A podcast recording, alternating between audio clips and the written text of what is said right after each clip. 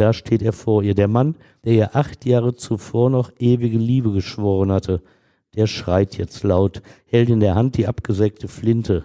Seine Opfer sind an diesem Sonntagmorgen um neun Uhr wohl gerade erst aufgestanden. Sie tragen alle noch ihre Schlafanzüge. Der Gerichtsreporter. Spektakuläre Verbrechen aus NRW. Ein Podcast der WAZ.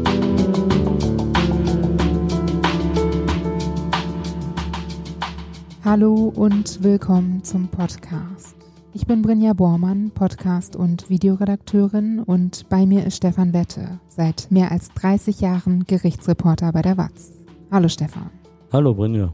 Udo Schwulera hat 1972 seine Familie in Essen-Krei getötet und seine Frau, seine zwei Kinder und seine Schwiegereltern erschossen. Außerdem lieferte er sich eine Verfolgungsjagd mit der Polizei durchs Ruhrgebiet, bei der er auch auf die Beamten schoss. Die ganze Geschichte, die hört ihr jetzt. Stefan, der Fall, um den es heute geht, ist im Internet unter dem Titel Der Amoklauf von Essen-Krei zu finden. Aber ist Amoklauf überhaupt das richtige Wort für diese Tat? Nee, eigentlich beschreibt es diesen mörderischen Anschlag nur sehr unzureichend. Denn äh, ein Amoklauf, der trifft zwar oft ein vorher bewusst ausgesuchtes Ziel. Das war auch so ein Krei. In der Regel ist es aber von einem Zufall abhängig, welche Menschen der Amokläufer tatsächlich tötet oder verletzt. Der Amokläufer geht also gezielt ein bestimmtes Objekt an. Bei seinen Opfern ist er dagegen wahllos. Wir kennen das von den Attentaten auf Schulen. Der Täter hat eine Beziehung zu der Schule, sei es, dass er sich gemobbt fühlte, sei es, dass er runtergeflogen ist. Deshalb sucht er diese Schule auf. Vielleicht will er auch einen bestimmten Lehrer oder Schüler töten. Vor allem kommt es ihm aber darauf an, durch eine möglichst große Zahl von Opfern seine Macht zu demonstrieren und seinen Frust abzuladen. Oft herrscht der Eindruck vor, der Amoklauf sei ein Phänomen der heutigen Zeit oder vor allem ein Problem der USA wo angeblich fast jeder mit einer Schusswaffe herumlaufen darf. Tatsächlich gibt es viele Beispiele für derartige Taten, die bereits vor langer Zeit auch bei uns Angst und Schrecken hervorriefen. In Deutschland gilt zum Beispiel der Hauptlehrer Ernst August Wagner als eine Art Urvater aller Amokläufer. Er tötete vor mehr als 100 Jahren, genau 1913, insgesamt 14 Menschen. Elf weitere verletzte er schwer. In Stuttgart-Degerloch, wo er mit seiner Familie lebte, hatte er am 2. September 1913 zunächst seine Frau und ihre vier gemeinsamen Kinder nachts mit einem Knüppel erschlagen. Er gab später an, dies nur aus Mitleid vollzogen zu haben. Er habe ihnen die üblen Nachreden für die Taten ersparen wollen, die er kurz danach vollenden wollte. Rund zehn Jahre zuvor, das ist die Vorgeschichte seiner Tat, von 1901 bis 1902, hatte er als Lehrer im nicht weit entfernt gelegenen Mühlhausen an der Enz gearbeitet. Er warf den Einwohnern vor, ihn damals der Sodomie, also des Geschlechtsverkehrs mit Tieren, verdächtigt zu haben. Um diese Schmach zu rächen, fuhr er 1913 nach dem Tod seiner Familie mit Bahn und Rad 40 Kilometer nördlich nach Mühlhausen und zündete dort nachts vier Häuser an. Er rechnete fest damit, dass alle Bewohner aus ihren Häusern rennen würden, und so geschah es. Und so feuerte er Kugel um Kugel ab. Ernst Wagner tötete neun Menschen, die draußen Schutz vor den Flammen gesucht hatten. Und er verletzte, wie schon gesagt, elf weitere revolutionär für die Rechtsgeschichte in Deutschland. Wagner wurde nicht zum Tode verurteilt. Er galt wegen seines Verfolgungswahns, denn kein Bürger Mühlhausens hatte ihn wirklich der Sodomie verdächtigt, so galt er als unzurechnungsfähig und kam in eine geschlossene Nervenheilanstalt, heute Psychiatrie genannt, wo er erst 1938 starb. Diese Klinik lag übrigens in Winnenden. Die Stadt, die ja auch durch einen Amoklauf bekannt wurde. Genau, bei diesem Ortsnamen, da klingelt es bei vielen, wenn, gerade wenn von Amokläufen die Rede ist. Denn Winnenden ist der Ort, in dem 2009 ein 17-Jähriger ein Blutbad in seiner ehemaligen Realschule angerichtet hatte. 15 Menschen starben durch seinen Amoklauf. darunter der 17-Jährige selbst. Er hatte die Waffe zuletzt auf sich selbst gerichtet und abgedrückt. Es ist nie bekannt geworden, ob der Jugendliche zuvor vom Amokschützen Ernst Wagner gehört hatte. Die Beispiele aus der Vergangenheit zeigen, dass der Amoklauf in Essen-Krei wirklich keiner war. Udo Schwulera wollte aus seiner Gekränktheit heraus seine Familie vernichten. Vor allem seiner Frau wollte er alles nehmen, was ihr etwas bedeutet hatte. Und so tötete er gezielt, war eben kein Amokläufer. Gehen wir mal zum Anfang des Falls. Was weiß man über Udo Schwulera? Wie ist er aufgewachsen? Also er kommt am 22. Mai 1943 mitten im Ruhrgebiet in Gelsenkirchen zur Welt. Er wächst im Stadtteil Rotthausen auf, nur wenige hundert Meter vom späteren Ort des Blutbades in Essen-Krei entfernt. Heute leben rund 14.000 Menschen in diesem Ortsteil von Gelsenkirchen. Jahrzehntelang Prägend in Rotthausen war die Zeche Dahlbusch.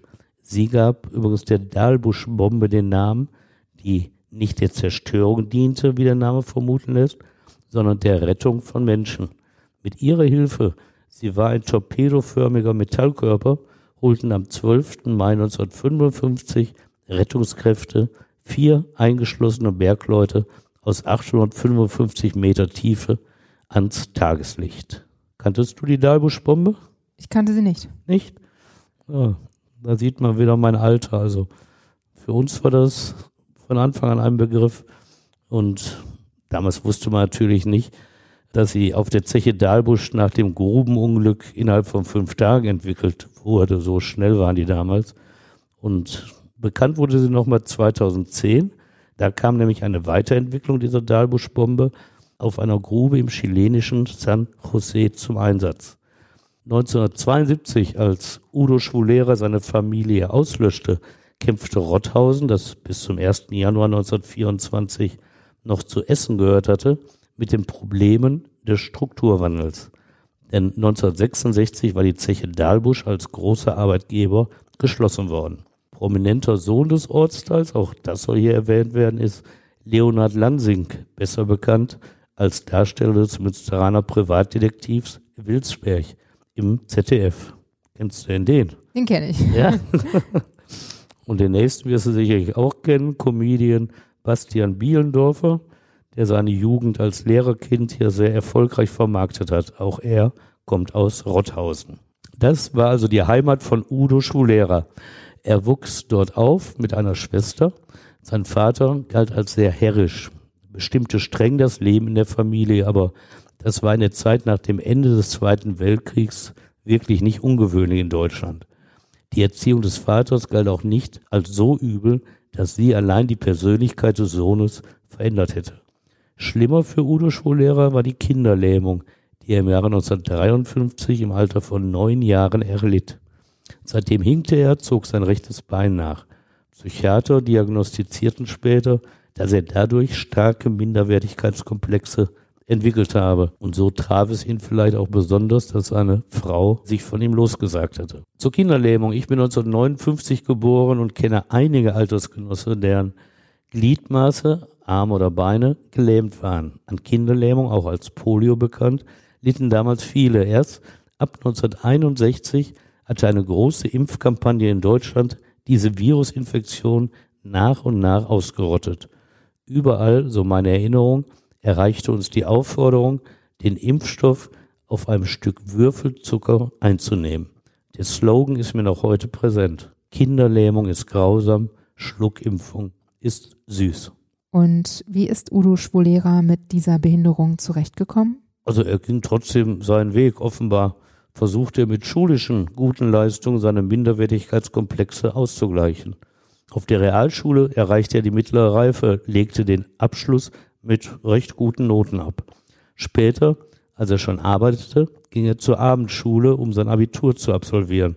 Auch da fiel ihm das Lernen nicht schwer.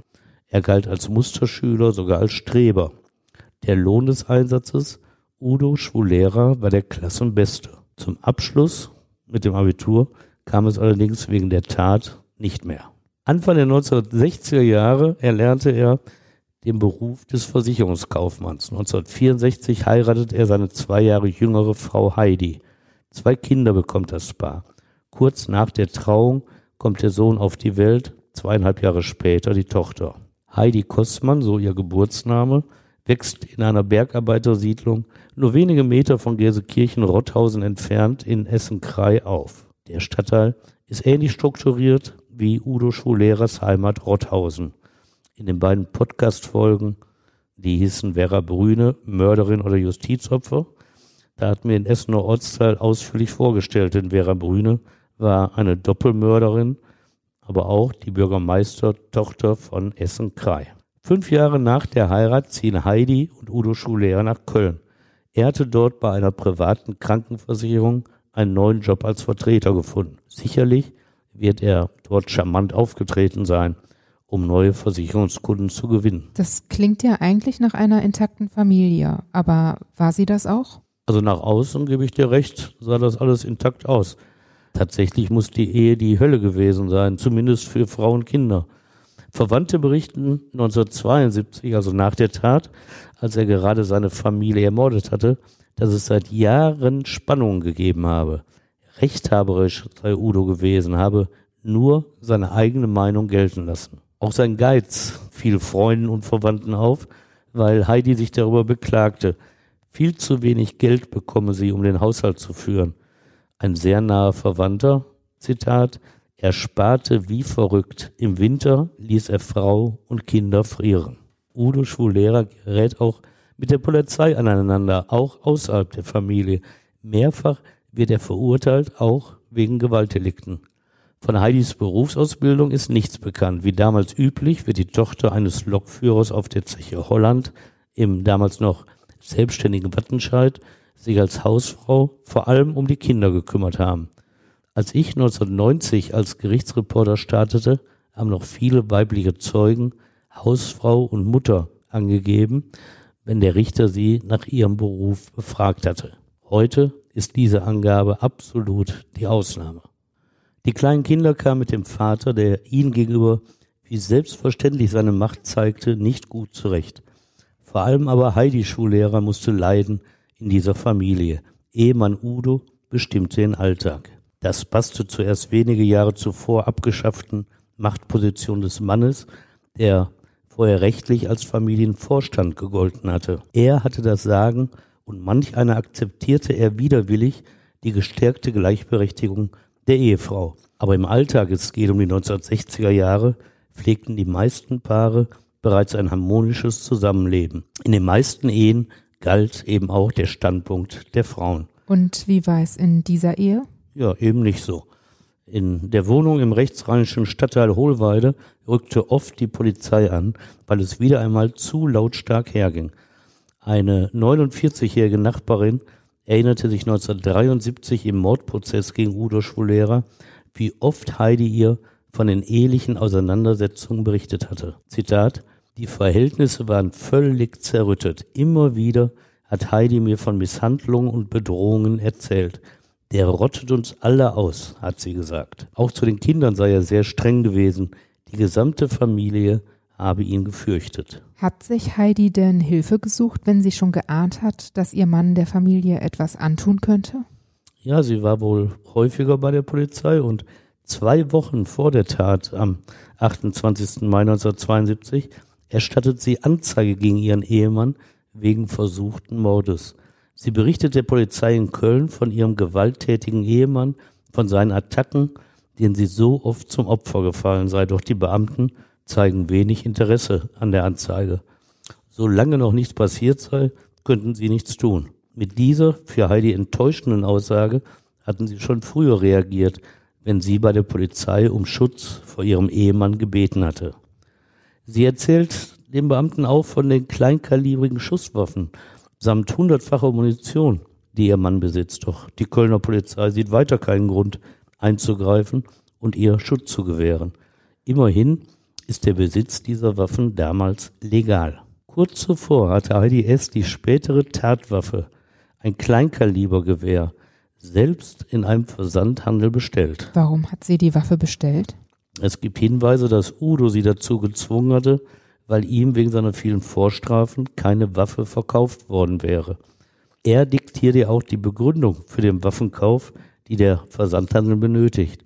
Sie interessiere sich für Waffen, so schrieb sie, und auch das reichte damals schon aus für eine Bestellung. Das Gewehr kam dann per Post. Das geht aber heute nicht mehr so einfach, oder? Nee, Deutschland hat heute eines der strengsten Waffengesetze der Welt. Aber das war bis Mitte der 1970er Jahre ganz anders.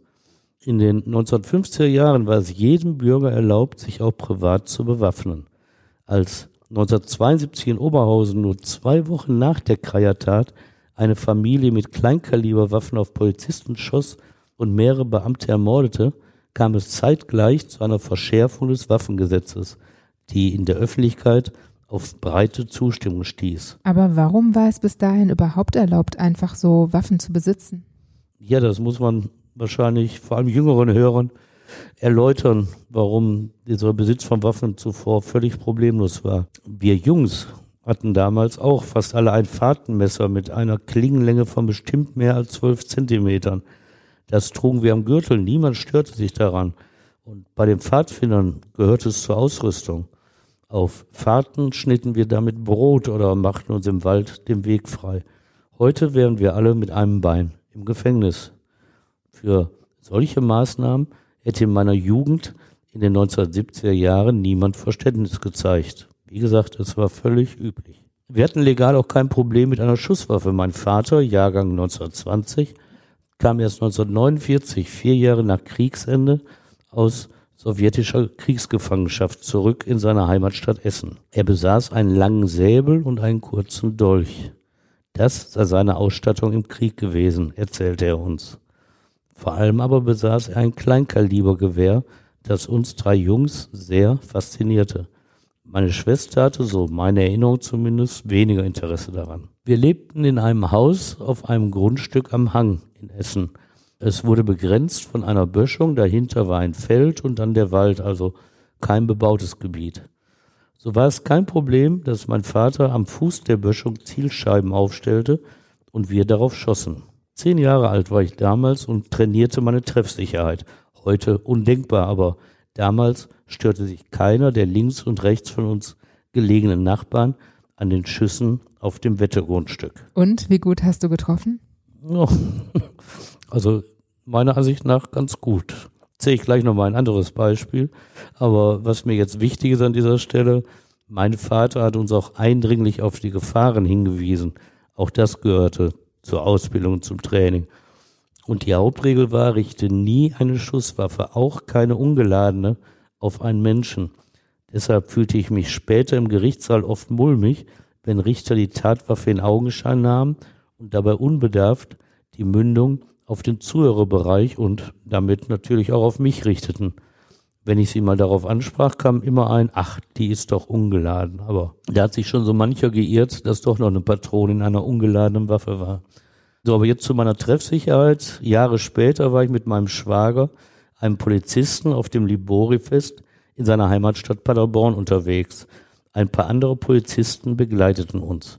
Nach ein paar Bier an den Buden steuerten wir einen Schießstand an. Ihr kennt das mit einem Kleinkalibergewehr, zumindest war es früher eins, ob das heute noch erlaubt ist, weiß ich gar nicht. Mit einem Gewehr kann man dort punkten und mit Glück einen riesigen Teddybär abstauben. Und hast du den Teddy geschossen? Nein, den habe ich nicht geschossen. Ich wüsste auch nicht, ob ich den so gerne transportiert hätte, das Riesenviech.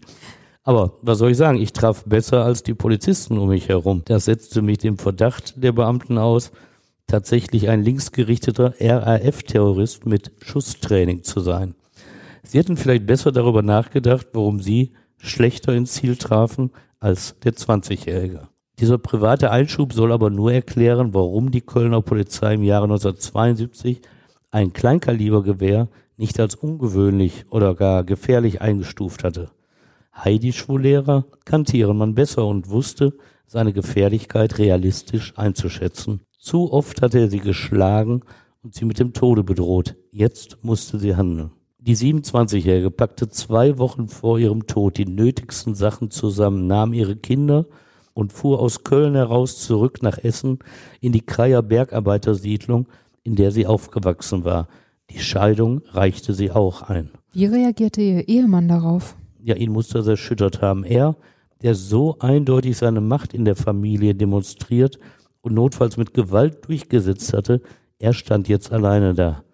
Seine Familie hatte sich ihm tatsächlich widersetzt, hatte es gewagt, sich aufzulehnen und seinen Machtbereich zu verlassen. Das durfte er nicht erlauben. Sein ganzes Selbstverständnis hing davon ab. Die psychiatrischen Gutachter beschrieben ihn später als überdurchschnittlich intelligent, machthaberisch und hypochondrisch.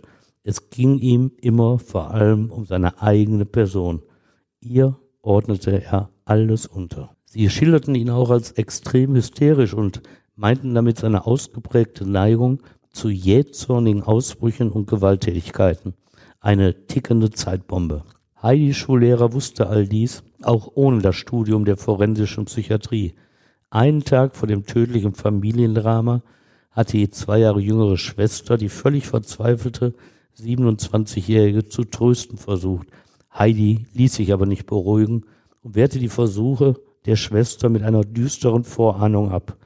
Du wirst ja nicht erschossen, sondern ich. Das muss man sich erstmal vorstellen, wenn man mit dieser Angst lebt. Ja, es muss schrecklich sein. Es gibt ja keine Sicherheit mehr. Und um den 14. Mai 1972 hatte Heidi ja ihren Ehemann verlassen. Eine Woche später, am 22. Mai, feierte er seinen 29. Geburtstag. Vermutlich allein. Und immer mehr näherte Udo Schwolera sich jetzt in Gedanken der bevorstehenden Tat. Zunächst präparierte er das Kleinkalibergewehr, machte es zu einer handlichen Waffe. Dafür sägte er Lauf und Kolben des Gewehrs ab. So ließ er sich auch besser verbergen. Drei Tage nach seinem Geburtstag ging er in Köln zur Bank. Dort hob er vom Sparbuch 10.000 Mark ab. Die Geldscheine entdeckte die Polizei nach der Tat in seinem Auto. Dort fand sie auch 460 Schuss Munition. 460 Schuss Munition. Ganze Menge. Kannst du eine Armee mit ausrüsten. Für was genau er aber diese Kugel noch benötigte, bleibt ein Geheimnis. In die Wohnung seiner Schwiegereltern hatte er sie jedenfalls nicht mitgenommen. Vielleicht wollte er sich auf einen Schusswechsel mit der Polizei vorbereiten. Keine Ahnung. Wann kommt es denn zu der Tat? Am 28. Mai 1972 ist es soweit. Das ist ein Sonntag. Da setzt er sich früh morgens in sein Renault Modell R4. Ein Kleinwagen, kein teurer Typ, aber auch ein uriges Auto, ein wenig vergleichbar mit der legendären Ente von Citroën. Ihr hört sicher eine tiefe Zuneigung aus meinen Worten richtig. Du hattest auch mal ein Renault, oder? Genau, ja, nicht nur ein. Als Student gehörten wir sogar nacheinander zwei, allerdings recht altersschwache R4. Ich habe sie geliebt, aber auch viel Geld für Reparaturen in sie gesteckt, bis der Rostfraß ihren Exitus besiegeln sollte. Udo Schullehrer steuert den R4 über die Autobahn 3 an diesem Sonntagmorgen zunächst nach Gelsenkirchen und besucht kurz seine Mutter. Udo war ganz ruhig, erinnert sich die 60-jährige Mordprozess vor dem Essener Schwurgericht. Und zur Tat hatte sie eine Ansicht, die nicht mit der Beweisaufnahme übereinstimmte. Er liebte seine Kinder, er kann nicht bei klarem Verstand gewesen sein. Nach Einschätzung des Gerichtes handelt er aber durchaus überlegt, als er kurz vor neun Uhr morgens seine Mutter verlässt und mit dem R4 die wenigen Meter über die Stadtgrenze nach Kreit zum Haus seiner Schwiegereltern fährt. Er lässt den Wagen an der Rotthauser Straße stehen, läuft bewaffnet mit dem abgesägten Kleinkalibergewehr in die Plassowsbankstraße hinein, wo seine Schwiegereltern im Dachgeschoss eines dreistöckigen Mehrfamilienhauses leben. Udo Schwulera weiß, dass seine Frau oder deren Eltern ihm auf sein Klingeln hin bestimmt nicht die Türe öffnen werden. Deshalb schellt er bei einer anderen Familie, erhält so Einlass ins Treppenhaus. An der Wohnungstür angekommen, hilft kein Trick mehr. Mit roher Gewalt, er drückt die Tür einfach ein, verschafft der 29-Jährige sich Zutritt zu den Räumen, von denen seine Frau sich doch Sicherheit versprochen hatte. Schutz auch für ihre Kinder. Aber da steht er vor ihr, der Mann, der ihr acht Jahre zuvor noch ewige Liebe geschworen hatte, der schreit jetzt laut, hält in der Hand die abgesägte Flinte. Seine Opfer sind an diesem Sonntagmorgen um neun Uhr wohl gerade erst aufgestanden. Sie tragen alle noch ihre Schlafanzüge. Nachbarn hören eine lautstarke Auseinandersetzung in der Wohnung. Dann fallen Schüsse. Insgesamt 19 Mal drückt Udo Schullehrer ab, um vier Menschen zu ermorden. Ehefrau Heidi stirbt im Badezimmer. Drei Schüsse sind tödlich. Die 27-Jährige wird von zwei Kugeln im Hinterkopf und einer in der linken Brust getroffen. Auf Sohn Carsten, den Achtjährigen, feuert der eigene Vater viermal. Drei Projektile treffen die linke Brust, eines den Hals des Jungen. Er liegt an der Tür zwischen Küche und Wohnzimmer. Mutter und Sohn hat mit aufgesetzten Schüssen nahezu hingerichtet. Es wirkt wie eine Strafe dafür, dass sie seine Macht in Frage gestellt hatten.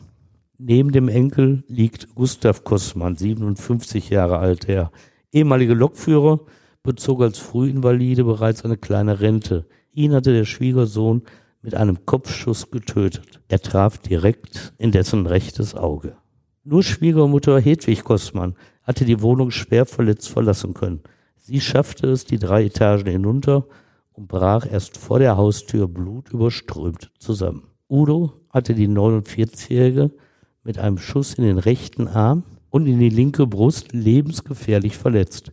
Sie kam zwar noch ins Krankenhaus, starb dort aber am Sonntagnachmittag. Die Nachbarn haben die Schüsse doch bestimmt mitbekommen, oder? Holt da jemand Hilfe? Ja, es geht um zwei Nachbarn vor allem, die die Schüsse gehört hatten. Es war, als ob das Haus explodierte, beschreibt einer, wie das Knallen in kurzen Abständen auf ihn gewirkt hatte. Die beiden Männer eilen sofort ins Dachgeschoss, sehen dort das Blutbad. Drei Leichname, die auf dem Boden liegen. Daneben tapst die sechsjährige Tatjana herum. Mit ihren kleinen Füßen verteilt sie die Blutspuren im Wohnzimmer.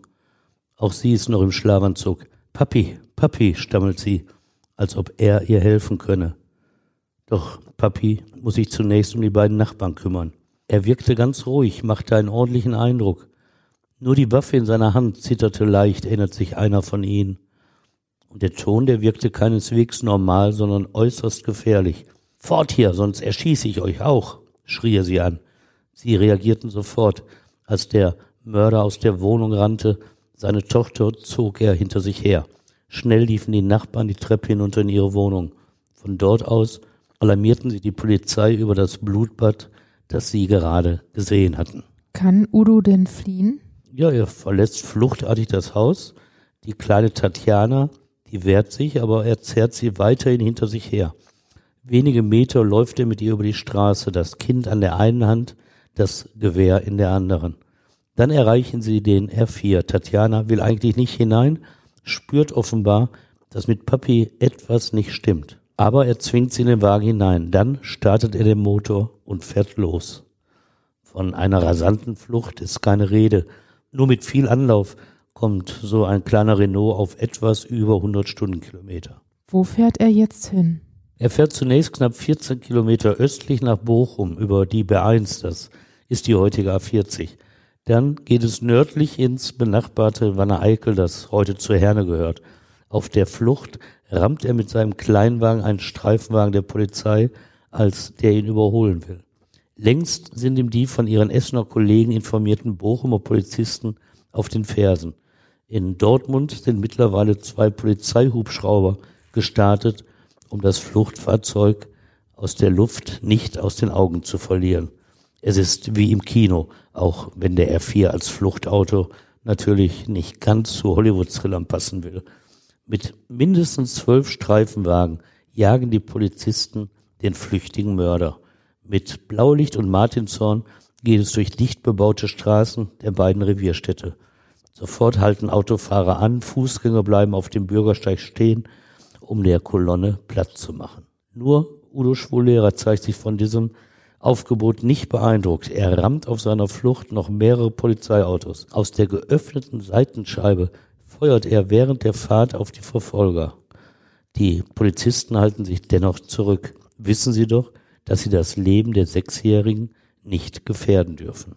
Auf einmal ist der R4 weg. Sie haben seine Spur am Eikeler Markt verloren.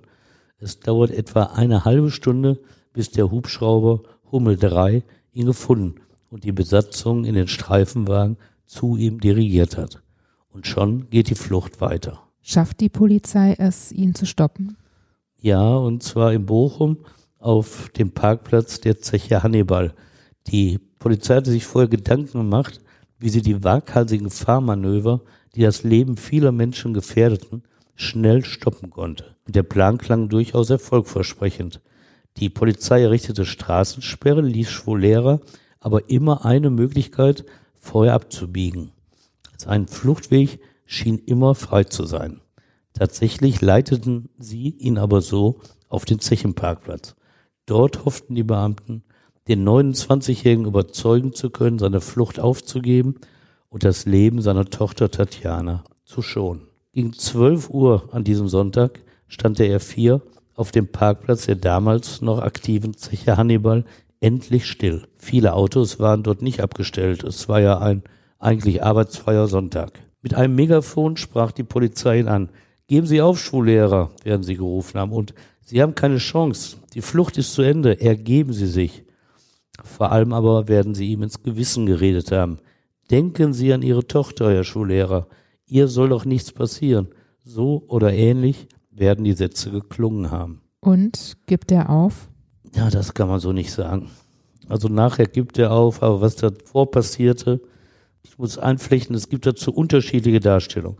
Ich halte mich hier an die Version, wie sie nach Abschluss der Ermittlung im Strafprozess als gesichert angesehen wurde. Dort sagte einer der Polizisten aus, die unmittelbar an der Festnahme beteiligt waren. Schwulera saß hinter dem Lenkrad seines Fahrzeuges, die sechsjährige Tatjana im Schlafanzug neben ihm.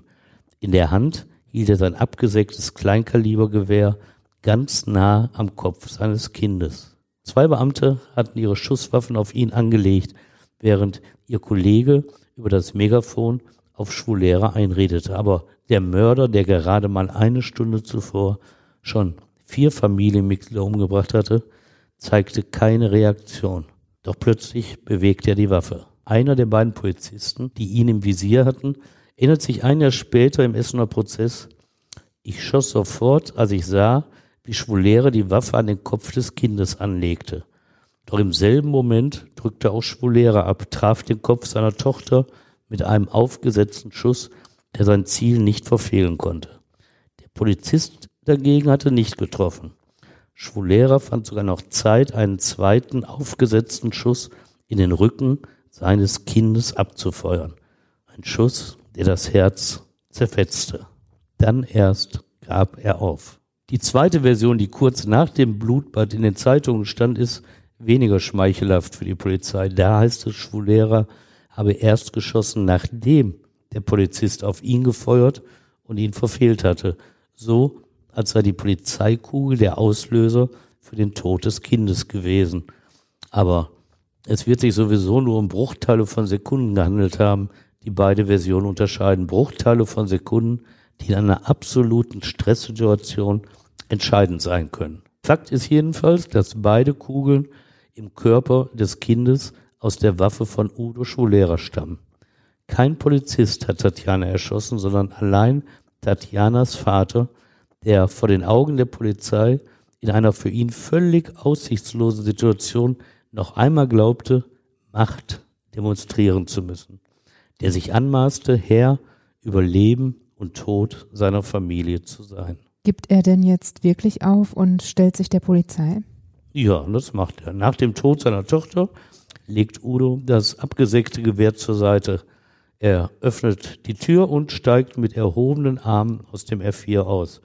Die Geste signalisiert für jeden deutlich, dass diese Person unbewaffnet ist und von ihr keine Gefahr mehr ausgeht. Der Betroffene zeigt, dass auf ihn nicht geschossen zu werden braucht. Der Mann, der binnen weniger Stunden fünf Menschen seiner Familie ausgelöscht hat, er verlangt für sein eigenes Leben Schutz und Sicherheit. Nein, sterben will er selbst nicht. Mehrere Beamte stürzen auf den 29 Jahre alten Versicherungsvertreter zu, bereit zur Festnahme. Plötzlich kommt es zu einer heftigen Auseinandersetzung. Zum Schluss liegt Udo Schulera reglos am Boden. Er habe sich seiner Festnahme auf einmal körperlich widersetzt, heißt es offiziell. Naheliegender ist vermutlich eine heftige und brutale Strafaktion der Polizisten. Sie haben ja alle gewusst, dass er in Krai mitleidlos vier Menschen erschossen hatte. Danach die stressige Verfolgungsjagd bei der er auf Polizisten geschossen und ihre Autos gerammt hatte, um ihr Leben werden also auch diese Beamten gebangt haben. Dann ist es ja nur natürlich, wenn sie aufgebracht sind gegen ihn. Und dann erschießt er vor ihren Augen ein erst sechs Jahre altes Mädchen, seine eigene Tochter.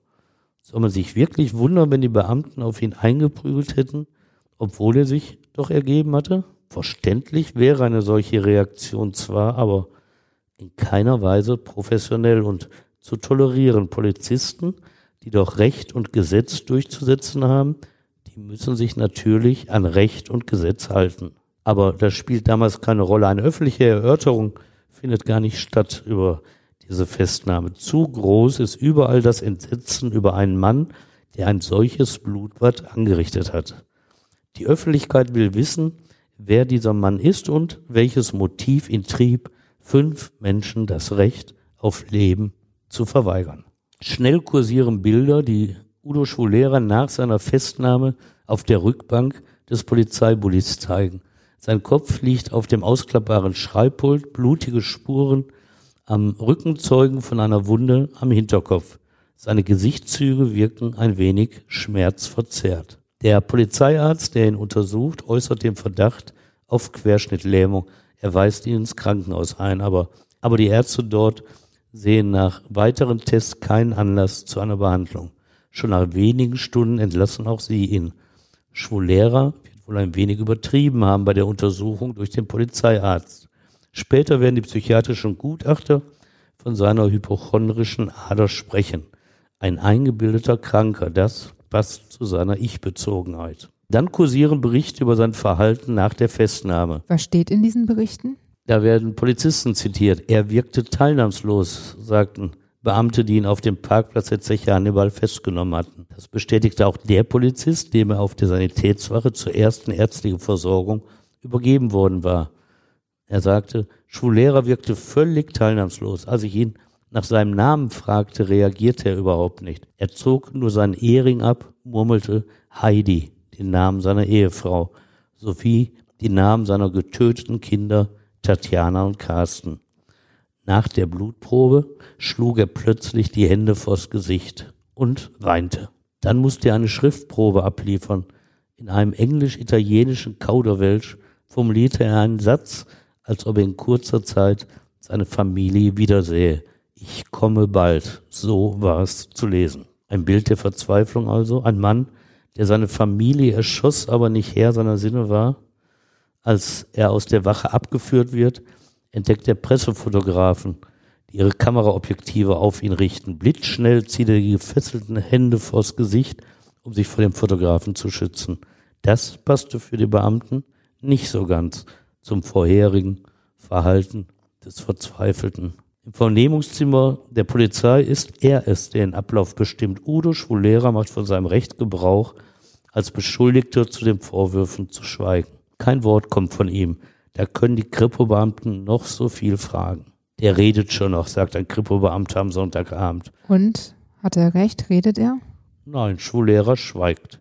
Am Montag, einen Tag nach den Morden, sagte immer noch nichts. Staatsanwalt Gerd Lindenberg nimmt es gelassen. Es dauert noch einige Zeit. Es wäre der Erste, der nichts sagen würde. Am Dienstag vor dem Haftrichter antwortet Schwulehrer auch auf dessen Fragen nicht. Ein Verteidiger lehnt er ab. Die Kripo beschließt jetzt auf weitere Vernehmung zu verzichten und ihn erst nach weiteren Ermittlungen erneut zu befragen. Vielleicht ändert sich das Verhalten des Mannes dann. Mittlerweile hat die Rechtsmedizin die Obduktion der fünf Leichen abgeschlossen. Sie werden freigegeben und sollen eine Woche später in einem gemeinsamen Grab auf dem Frillendorfer Friedhof an der Ernestinenstraße in Essen beigesetzt werden. Vereint im Tod, vereint in der Ewigkeit. Äußert sich Schwulera denn irgendwann doch noch zu der Tat? Ja, aber es muss noch einiges vergehen. Erst am Freitag es ist dann der 2. Juni 1972, bricht der 29-Jährige sein Schweigen. Den Zeitungen ist es nur eine kurze Meldung wert, denn die Frage nach dem Motiv bleibt weiter unbeantwortet. Es tut mir sehr leid, sagt er, und damit hat es sich schon. Denn an die Schüsse in Krai, an die Verfolgungsfahrt durch Herne Wanne-Eickel und Bochum sowie an die tödlichen Schüsse auf seine kleine Tochter fehlt ihm angeblich jede Erinnerung. Ich weiß es nicht mehr, sagte dem Vernehmungsbeamten. Ich habe keine Erinnerung mehr daran. Stimmt das?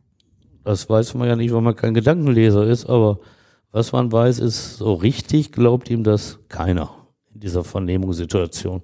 Staatsanwalt Gerd Lindenberg spricht gegenüber der Presse von einem sehr schwierigen Mann. So bleibt die Frage nach dem Motiv weiterhin unbeantwortet. Weil keine weiteren Vernehmungen versucht werden, bleibt sie es bis zum Prozess. Am 28. Mai 1973, auf den Tag genau ein Jahr nach der Bluttat, startet vor dem Essener Schwurgericht der Prozess gegen Udo Schwulera, der in manchen Medien als Zitat Bestie von Essen oder knapp als wieder Zitat Teufel bezeichnet wird. Staatsanwalt Gerd Lindenberg hat ihn wegen fünffachen Mordes angeklagt. Plötzlich redet Schwulera, aber ein Motiv nennt er auch vor Gericht nicht. Was erzählt er? Er erzählt, dass er an diesem Tag mit dem abgesägten Gewehr nach Essen-Krei gefahren sei.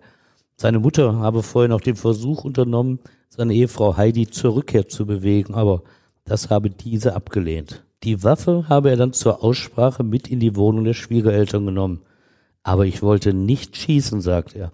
Ich wollte nur drohen, um wenigstens meine Kinder sehen zu können, die mir vorenthalten wurden. Wieder tragen offenbar andere die Schuld. Das geht so weiter. Der Schuss aus seiner Waffe habe sich versehentlich und ungewollt gelöst, erzählt Schullehrer. Plötzlich habe er gesehen, wie der Schwiegervater hinfiel. Dann kommt doch wieder ein Stück der Erinnerung. Zum Schuss kam es, sagt Schullehrer, weil die Schwiegereltern mich angegriffen hatten. Aber insgesamt, sorry, kann er zur Aufklärung leider nicht beitragen, denn an alles weitere kann ich mich nicht erinnern. Ich weiß erst wieder, was geschah, als die Polizei mich in ein Krankenhaus brachte. Wer wie ich täglich oft langwierige Strafverfahren über Monate beobachtet, registriert dankbar, dass 1973 ein so komplexer Fall mit fünf Toten in nur vier Sitzungstagen beendet wurde. 40 Zeugen und zwölf Sachverständige hörte das Essener Schwurgericht, bevor es am 8. Juni 1973 sein Urteil verkündete. Wie lautet das Urteil? Es lautet auf fünfmal lebenslange Haft. Ein Urteil, das heute so nicht mehr möglich wäre, weil fünfmal lebenslänglich ja ein wenig unrealistisch klingt, werden solche Einzelstrafen heute zu einer Gesamtstrafe zusammengefasst. Dann gibt es nur noch einmal lebenslange Haft. Ein Schritt, den die USA noch vor sich hat, denn Haftstrafen von 265 oder 438 Jahren klingen zwar gut, aber so lange hält das ja kein Verurteilter aus. Wie reagiert Udo Schwulera denn auf das Urteil? Ja, er hatte tatsächlich zuvor vor dem Essener Schwurgericht um Milde gebeten. In seinem letzten Wort vor der Urteilsberatung, da sagte er unter Tränen mit oft erstickter Stimme, wer mich wie meine Mutter kennt, der weiß, dass ich zur Tatzeit von Sinnen gewesen sein muss. Ich möchte alles wieder gut machen. Mir wäre lieber, ich wäre tot und die anderen lebten. Ich weiß wirklich nicht mehr, was damals geschehen ist. Konnte er damit eine Milderung der Strafe bewirken? Kein Stück. Das Schwurgericht zeigte sich von diesen tränenreichen Worten nicht sonderlich beeindruckt. Es stufte ihn als voll schuldfähig ein und nahm ihm die mehrstündige Erinnerungslücke nicht ab. Vielleicht hatten die Richter auch noch die Aussage von Heidi Schulehrers Schwester im Kopf. Die hatte erzählt, was Heidi ihr anvertraut hatte. Zitat, ihr Mann hat sie oft mit dem Tode bedroht und dabei geprahlt, später vor dem Schwurgericht markiere ich dann den Doofen. Damit hatte er die psychiatrischen Gutachter allerdings nicht überzeugt. Sie waren auf den Doofen nicht reingefallen. Richter Hans Behringer sagt im Urteil, der Angeklagte habe die Tat zwar nicht von langer Hand geplant, zum Schluss aber vorsätzlich gemordet. Dass er sich steuern konnte und nicht von Sinnen war, machte die Kammer daran fest, dass er die beiden zur Hilfe eilenden Nachbarn nicht im Blutrausch tötete, sondern verschonte und damit durchaus überlegt gehandelt habe. Warum er gemordet hatte, auch dazu fand das Gericht eine Antwort. Zitat, Schullehrer hat seine Frau regelrecht hingerichtet, weil er merkte, dass sie sich ihm immer mehr entzog. An anderer Stelle der Urteilsbegründung formulierte Richter Behringer es so, er hat getötet, weil er nicht nachgeben wollte. Nach außen sei Schullehrer der Biedermann gewesen, zu Hause aber der Haustyrann, der absoluten Gehorsam nach seinen Vorstellungen verlangt habe. Zur Bluttat sei schließlich gekommen, weil Frau und Kinder sich immer mehr seiner Herrschaft entzogen hätten. Schwulera nahm das Urteil stumm, ohne größere Reaktion entgegen. Er legte Revision gegen die Entscheidung ein, aber diese hatte keinen Erfolg. Also kam er dann ins Gefängnis. Ja, und zwar in die Justizvollzugsanstalt Werl, wo die schweren Jungs in NRW sitzen. Einen Polizisten hatte er bereits nach der Festnahme angezeigt. Der Mann habe ihm bei der Aktion völlig unberechtigt einen Faustschlag ins Gesicht verpasst. Der Erfolg seiner Strafanzeige wegen Körperverletzung blieb aus seiner Sicht aus, denn das Verfahren gegen den Beamten stellte die Staatsanwaltschaft mangels Tatverdachts ein. Danach nutzte er die Haftzeit positiv. Er machte von der JVA aus an einer Kölner Abendschule zunächst sein Abitur. Nachdem er 1983 in die JVA Geldern verlegt wurde, nahm er ein Studium an der Fernuniversität Hagen auf. 1998 entließ die Justiz ihn. 26 Jahre hatte er gesessen. Stefan, danke, dass du uns diesen Fall erzählt hast. Ja, habe ich gerne getan. Das ist ja wirklich ein Fall, der einen auch erschüttert. Gerade in welchem Automatismus er seine Familie erschossen hat. Und auch euch danke fürs Zuhören. Wenn ihr mögt, dann abonniert und bewertet uns auch gerne bei Apple Podcasts oder auch bei Spotify. Und schaut auch gerne mal bei Instagram vorbei, denn da tauschen wir uns gerne mit euch aus und da erfahrt ihr auch immer, wenn es Neuigkeiten gibt. Ansonsten freuen wir uns natürlich auch, wenn ihr beim nächsten Mal wieder dabei seid. Bis dann. Ja, bleibt dran. Bis dann. Tschüss.